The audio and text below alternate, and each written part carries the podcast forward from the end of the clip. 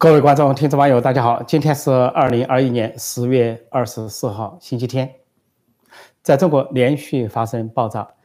就在二十四号这一天，星期天就连续两起。首先，同样是在辽宁省，辽宁省前天在二月啊二十一号，呃，沈阳市才发生了大爆炸，造成说五死四十七伤，那么整个街区都被炸毁。呃，官方数字民众不相信。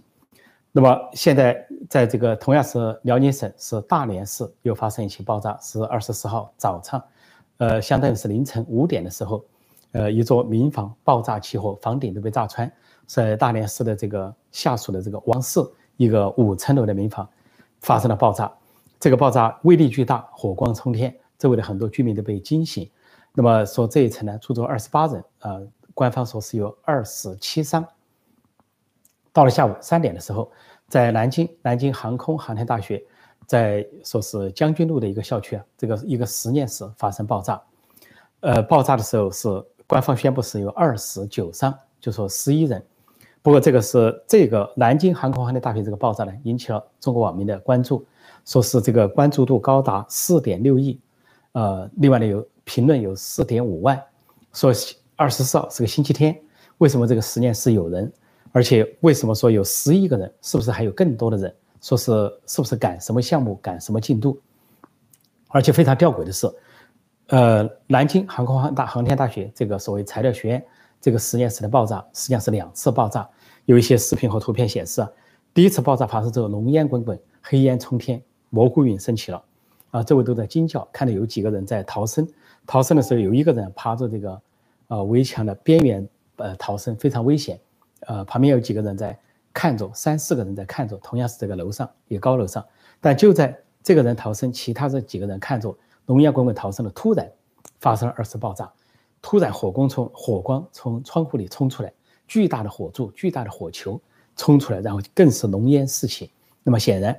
这个逃生的人和正在观察他的几个人，三四个人都已经是就消失在这个火光之中，没有人。可以在这个火球中生存下来，但是官方却说呢是二死九伤啊，九个人在医院。说外界呢对这个数字不相信，因为这个实验室的爆炸太诡异了，看上去似乎跟腌制某种啊这个相当强烈的，比如说爆炸物，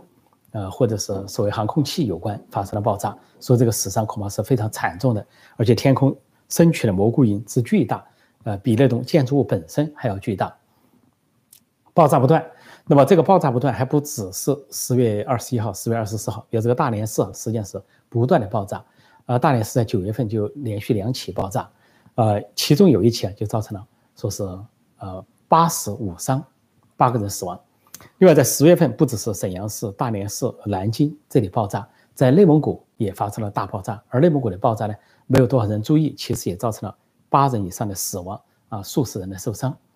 那么这些爆炸呢？官方有个统一的说法，说法就是说是啊，燃气、燃气管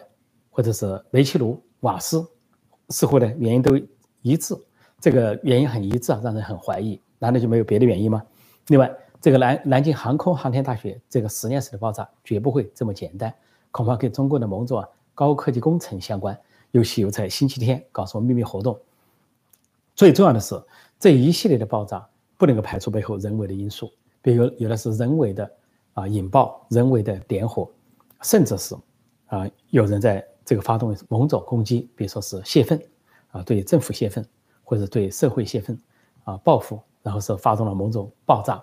说这些都是官方讳莫如深，不仅讳莫如深，而且在官方的媒体上几乎不报道，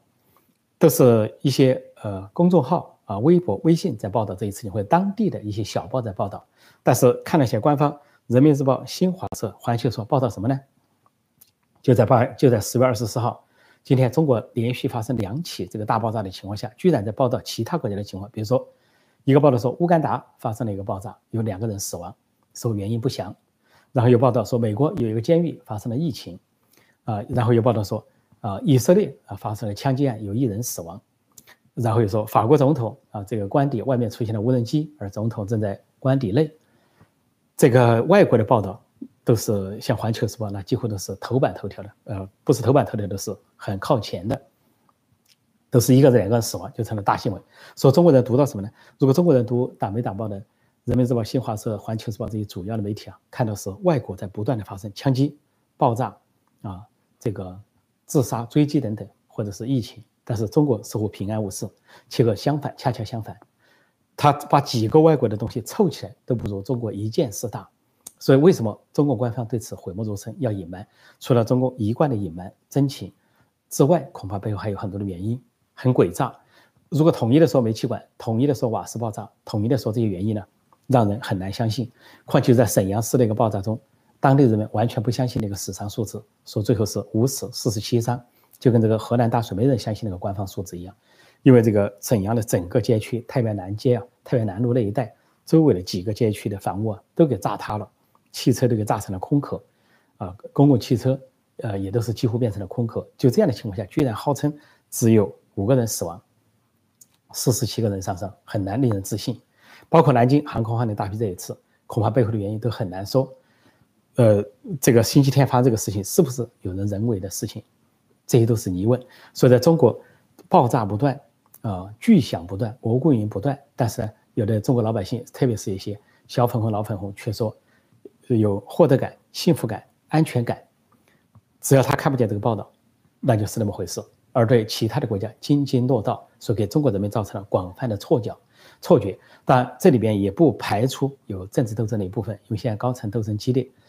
十九届六中全会要举行了，是一场权力斗争。明年二十大，权力交接、最高权力重组，又是权力斗争。那这个权力斗争的背后，有没有各派各系啊？制造一些事情，互相给对方制造一些麻烦？或者互相在对方管理的辖区制造麻烦，比如河南省，这个由于河南的大水，河南的人祸已经造成了习家军的困境。那习家军方面是不是有人去给别的人、别的派系管理的地区造成困境，都很难说。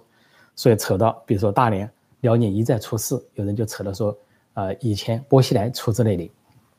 听上去啊是很牵强，但是不排除背后有什么鬼。就跟李云迪事件，钢琴家、钢琴王子李云迪突然说嫖娼，然后有人就晒出一些相片在网络上。说李云迪以前受到其前任的党和国家领导人的接见，包括江泽民接见了，李鹏接见了，啊，还有其他领导人接见了，似乎跟别的领导人有关了，扯出来，似乎又说又是政治事件，啊，这些都很难讲，很难说是否背后有什么政治，啊，但是李云迪这件事情，其实在这个中共在网络上的炒作适得其反，呃，国内的不要说是国外的舆论了，就是国内的舆论，普遍的是，并不是谴责李云迪，还是同情他。但是普遍的谴责这个中共官方这种做法为一个，呃，这个嫖嫖妓案炒作的这么大，说是在有一个公安局，大家都知道一个大案，一个公安局，呃，公安局的这个什么处长、科长这类的官员，大概八个人去嫖一个辅警跟一个辅警去把这个辅警那个女辅警啊，呃，警察辅助警察，她成了警花艳花，她却被打入大牢，说她是性贿赂。而其他嫖他的人，跟他发生关系的人，却是没事，或者说就是仅仅是党内轻轻在民民愤之下，轻轻的党内记过，而差点给这个女辅警判重刑，或者在群情抗议之下，这个女辅警的刑期才有所降低。像这种很明显不公平的事情，就为什么要炒作？恐怕跟当前的政治形势都有关系。另一方面，啊，中国和俄罗斯说首次组成了所谓的巡航舰队，啊，去什么东海耀武扬威，就跟北朝鲜一样去。去韩国或者日本的海域耀武扬威，因为不敢去美国或者更远的地方，就两次啊，经过了日本的海域，一次经过了青津海域，是北戴河那一带，啊北北海道那一带，另外呢经过了大隅一个叫大隅的啊这个海峡，大隅海峡、青津海峡、大隅海峡，说都是首次经过日本。日本是一个列岛国，那么经过的话，就相当于像从日本的列岛之间穿过，这明显的示威的意味。但是中共却说，啊这个中国只是在公海上航行。啊，没有对，呃，不针对第三方，其实近距离就针对日本，而日本是二战后是一个民主和和平的国家，并没有去招惹任何人。表面上针对日本，其实就是对美国示威。不过呢，中俄之所以有这次联合的这个呃呃开始有是军演，军演实际上是中国的国耻，在海参崴那一带军演，海参崴是近代啊沙俄从中国夺取的领土，啊取名叫征服东方，所以很明明白了，就是说。夺取的地方，在征服之后夺取的地方，但中共居然在那里去跟俄罗斯参加联合军演，可见是多么的丧权辱国根本不计较所谓的啊民族尊严或者是民族复兴。然后在这个活动之后呢，中国方面宣称动不动是啊中国战略伙伴关系的体现，在军事上的体现。但是俄罗斯的总统普京忍不住了，因为他有他的意图。他之所以跟中共去，除了中共有需要，可能在私底下给他钱，给经济援助，请求俄罗斯军舰给他出行，因为周围都是呃美国、日本、韩国、北国、英国、法国、澳大利亚这些军舰联合军舰，还有加拿大，中国人拉不到一个伴，拉不到一个伙伴，拉俄罗斯。耀武扬威一下，俄罗斯勉强答应，肯定是得了大量的钱财、大量的进贡才这么做。但是这么做呢，俄罗斯有他的目的。他去日本走一趟，也是北方四岛，因为俄罗斯呢，在二战结尾的时候，最后一个星期撕毁啊日苏互不侵犯条约，突然夹击日本，在东北一带进入中国，侵入中国东北，强奸妇女、抢劫物资，大量的抢劫、大量的强奸，然后顺便呢包围日军。日军已经在美国打击下已经全部投降了，苏军才最后一个星期出击。捞取果实，捞取的果实两种，一个就是东北大量的物资劫到劫持到苏联，再一个就是把东北的交给中国共产党去发展，还有一个就是啊，趁机占了北方四岛，日本的北方四岛，占了北方四岛之后呢，这个就成了日俄之间的问题，日日本和俄罗斯。那么最近普京动议呢，想说跟日本联合开发北方四岛，日本出钱，俄罗斯呢就在左偏上让一步，但是呢并不肯完全让。那么这次出。这个所谓联合舰队啊，跟中国到日本走一趟，俄罗斯有他自己的目的，但是呢，中共却炒作成好像是一个同盟，所以这个普京就忍不住了，就说话了，对记者说：“说中俄之间根本不是什么军事同盟，我们没有什么任何封闭区内的军事同盟，说我们只是一个，呃，就是一般的这个呃合作关系，就彻底打消了这个军事同盟的说法。那么就有记者去问中共方面，中国的外交部发言人有一个叫汪文斌的人，是著名的。”以不男不女而著称，说他应该生错了国家，他应该要么在台湾，要么在美国，他可能可以取得一个，呃，另一种性别的识别啊。这个人呢就发言说是中国之间什么啊不结盟啊什么不不那个不针对第三国，但是说不是同盟胜似同盟。这个话说的就啊太肉麻啊，热脸贴贴别人的冷屁股。为什么这么说呢？因为这句话就相当于说有人宣布。我跟谁只是朋友关系，绝不是夫妻关系。然后另一方就宣布，我们的确，我承认我们不是夫妻关系，但是我们不是夫妻，胜似夫妻。那这怎么理解？非常的掉价。所以硬要拉着俄罗斯来贴脸，硬要拉着俄罗斯垫背啊，这就应验了两个中国成语，一个叫做挟洋自重，一个叫做崇洋媚外，就是把按照中国网民的说法，就是俄爹为俄爹侍从，把俄罗斯当成他的爹。因为毛泽东称过斯大林，啊，是我的父亲，自己呢宁愿当儿皇帝。说到现在，演绎到现在，中国这个历史关系没有变化，父子关系没有变化，俄爹仍然是俄爹，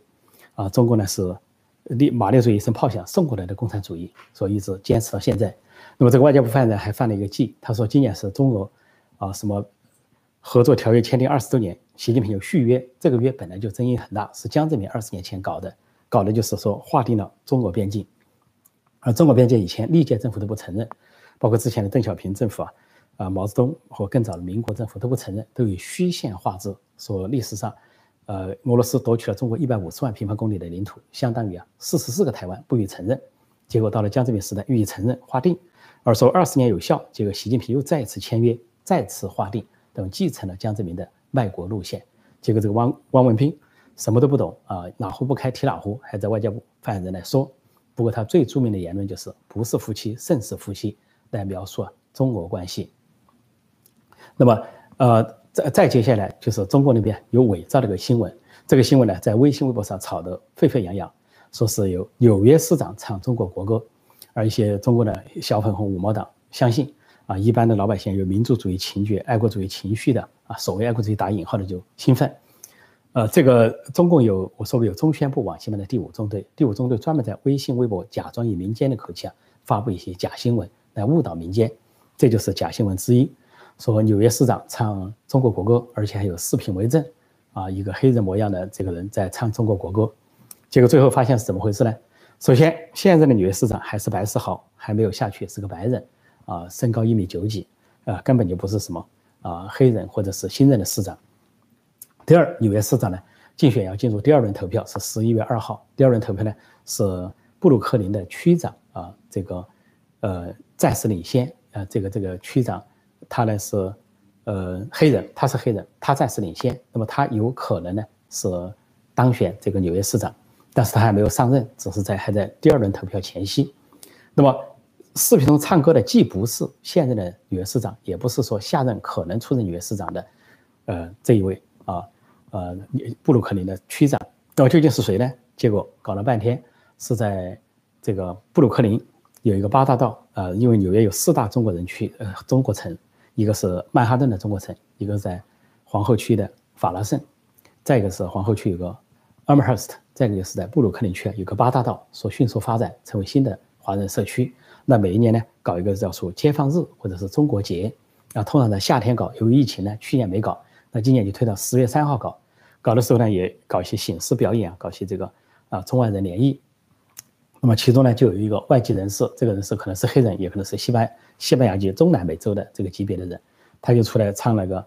中美国国歌，又唱那个中国国歌。唱中国国歌的时候，他能够唱汉语，那么大家都感到很惊讶，都鼓掌。结果有人就把他后面这一段切下来，切下来跑到中国的微博、微信上去放，说纽约市长唱中国国歌，哇，一下就嗨倒了一大片，这些小粉红、老粉红不得了，好像这个连纽约市长。都非得唱中国国歌了，其实中国国歌都不存在，因为中国根本就没有国歌。那个《义勇军进行曲》究竟是不是国歌呢？共产党能承认吗？这个国歌的歌词《义勇军进行曲》是反映抗日抗日战争的。那么这个呃，冼星海和聂耳，聂耳是作曲，冼星海作词。聂耳是游泳死了啊，冼星海是被共产党迫害致死，文革啊，喝在地上喝尿，迫害的没有水喝，喝尿致死啊，殴打这个。国歌叫《义勇军进行曲》，是两个背反，一个背反就是共产党在啊这个中日战争中是跟日军站在一起，勾结日军，呃推翻国军，推颠覆国民政府，是汉奸军、皇协军，他根本没有资格唱《义勇军进行曲》。第二，他把这个国歌国歌的歌词作者迫害致死，冼星海迫害致死，他也没有资格去用用人家的歌词。所以现在中国的领导人说是奏国歌的时候假装唱国歌，他们几乎都不敢唱，因为一一来就是。就是什么叫做啊不愿做奴隶的人们起来，不愿做奴隶的人们，现在中国人民正在做奴隶。你这些中国领导人站在台上，你是奴隶吗？你要起来吗？你往哪里起来？你本来就是奴隶主，说非常尴尬，说根本没有中国国歌，最多就是中国共产党的创创造的一些所谓的国歌而已，他打个问号，但居然就造出这么大的假新闻，天大的假新闻。不过呢，穿帮了，非常的尴尬。好，我就暂时讲到这里。现在回答大家在线提问。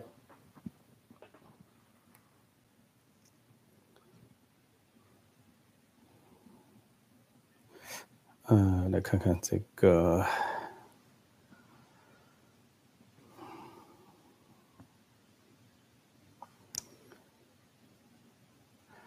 欢迎各位光临啊！星期天的晚上，中港台星期一的早晨。呃，有人问说，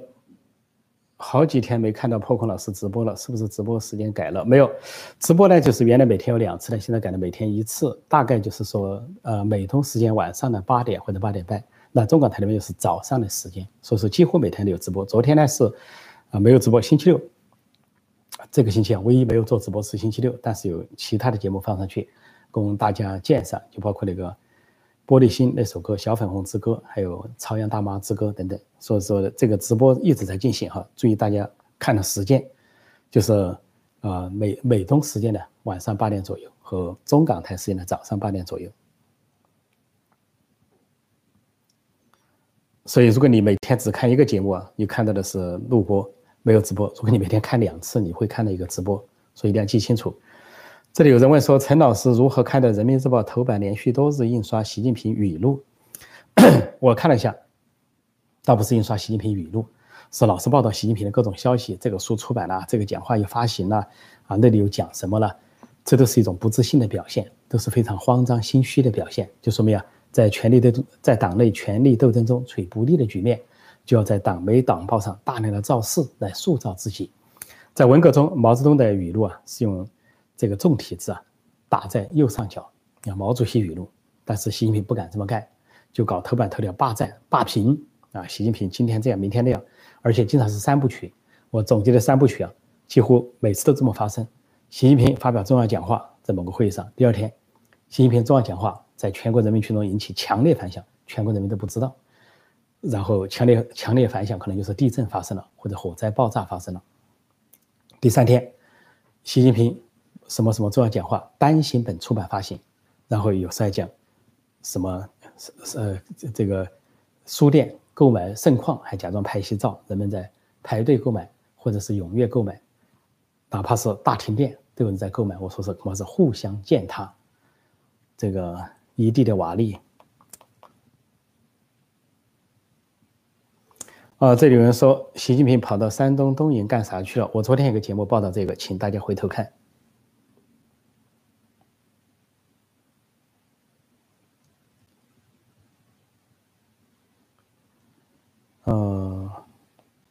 这里说，这里也有人问陈播陈老师的直播怎么越来越少了？不少啊，每天都有一期啊，每天都有一期直播，并不少。你说明你选的时间不对啊！我不知道你居住在哪里，这位朋友，你们居住在哪里？如果你居住在美国。是美东时间，美国东部时间晚上的八点。如果居住在中港台是早上八点。如果居住在其他国家，可能时间不一样，请大家寻找一下。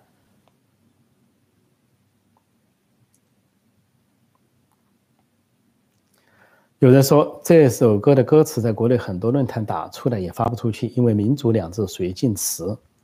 这是有可能，有可能。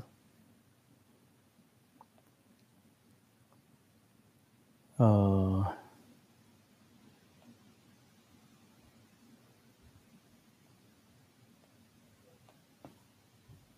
这里有人讲到这个田汉，田汉，这个得查一查哈。这个田汉，田汉显星海，田汉，呃，这个这这个歌词作者是被迫害致死。那田汉是如果，呃，要要要查一下，那么这个可能跟这个黄河大合唱搞混了，也可能是说这个永金进曲是田汉做的，然后显星海做的是黄河大合唱，也可能是。那么反正都是那一代时代做的这个永军进曲，但是不管是田汉还是显星海啊。都是结局的是非常不妙。反正国歌的作词者是被迫害致死的，这个是铁板钉钉的。文革中把这些人多数的迫害致死。聂耳幸好是在呃还没有到中共上台，这个聂耳啊作曲家在日本的海滩游泳淹死，所以呢宁愿像聂耳那样游泳淹死自然死亡，也不至于到文革中被迫害的这个。奄奄一息，最后迫害致死或者自杀。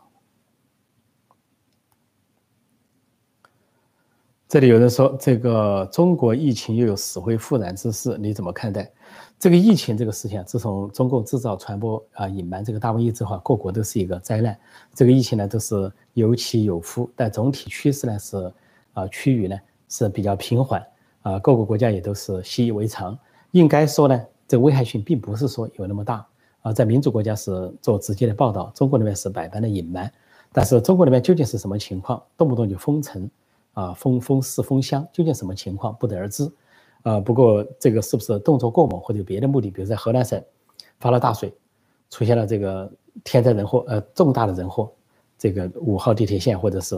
啊这个京广隧道重大的人祸，那么人们去献花，他就为了转移视线，就假装说郑州市发生了严重的疫情，其实根本不严重。就是一对老夫妻有一点点什么，就马上封城、封锁，让大家回家去，不能够去抗议。而且呢，把假装不去处理这个大水的领导人、习家军人物、省委书记、市委书记不受查处，查却查处什么疫情的负责人，跟副市长相关的、这个卫健委相关的、第六人民医院相关的，撤了一批官员，表示在处理疫情，就把这个洪水给遮掩过去。所以有时候那个地方发生了别的情况，中共以疫情为由。去进行打压，政治打压，这完全有可能叫疫情是个筐，什么都能往里装。香港的大抗争就是一个大瘟疫所，所这个淡化下去了。香港大抗争经久不息，半年、一年经久不息。二零一九年，但是中共镇压也好，黑警也好，这个黑暴也好，都压不倒。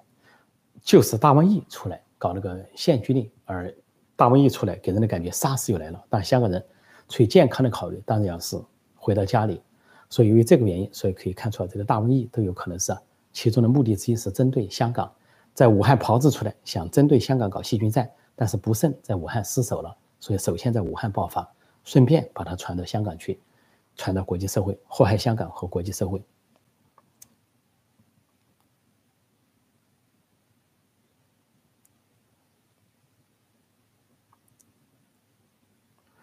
呃这个是呃呃大家谈这个国歌谈的比较多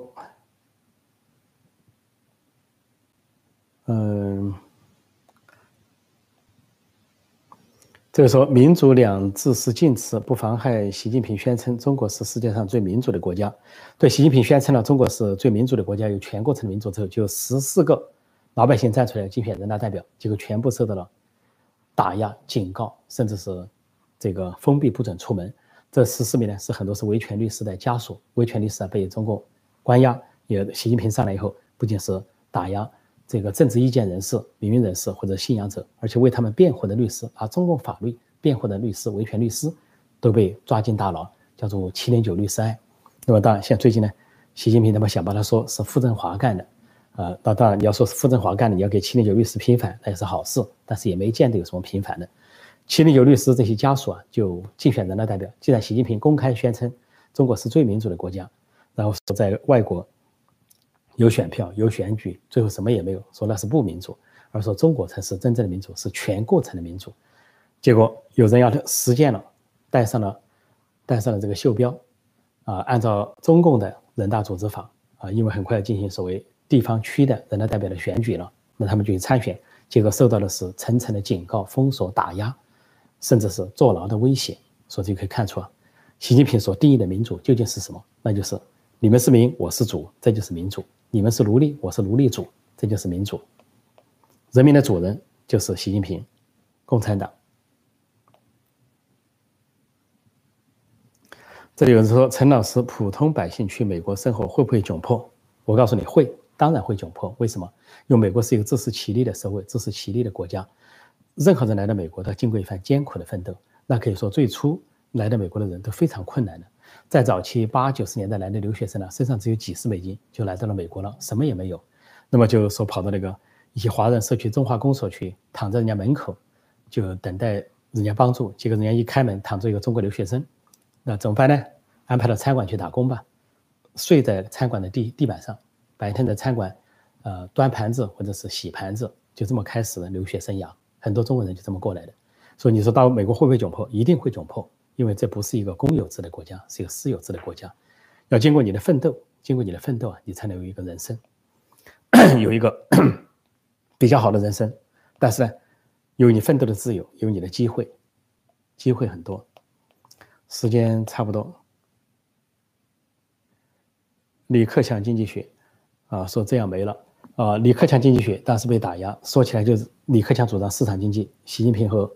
王慧你主张党管经济，党管经济的结果，今天的经济节节败退，全方位的败退，经济增长率、就业啊、生产链的转出都是败退。但是习近平不管了，经济败败退没关系，政治挂帅，一党专政，个人独裁最重要。尤其是他现在最大的政治就是明年的连任，二十大的连任，这才是他的重中之重。好，今天我就暂时讲到这里，谢谢大家收看收听，再见。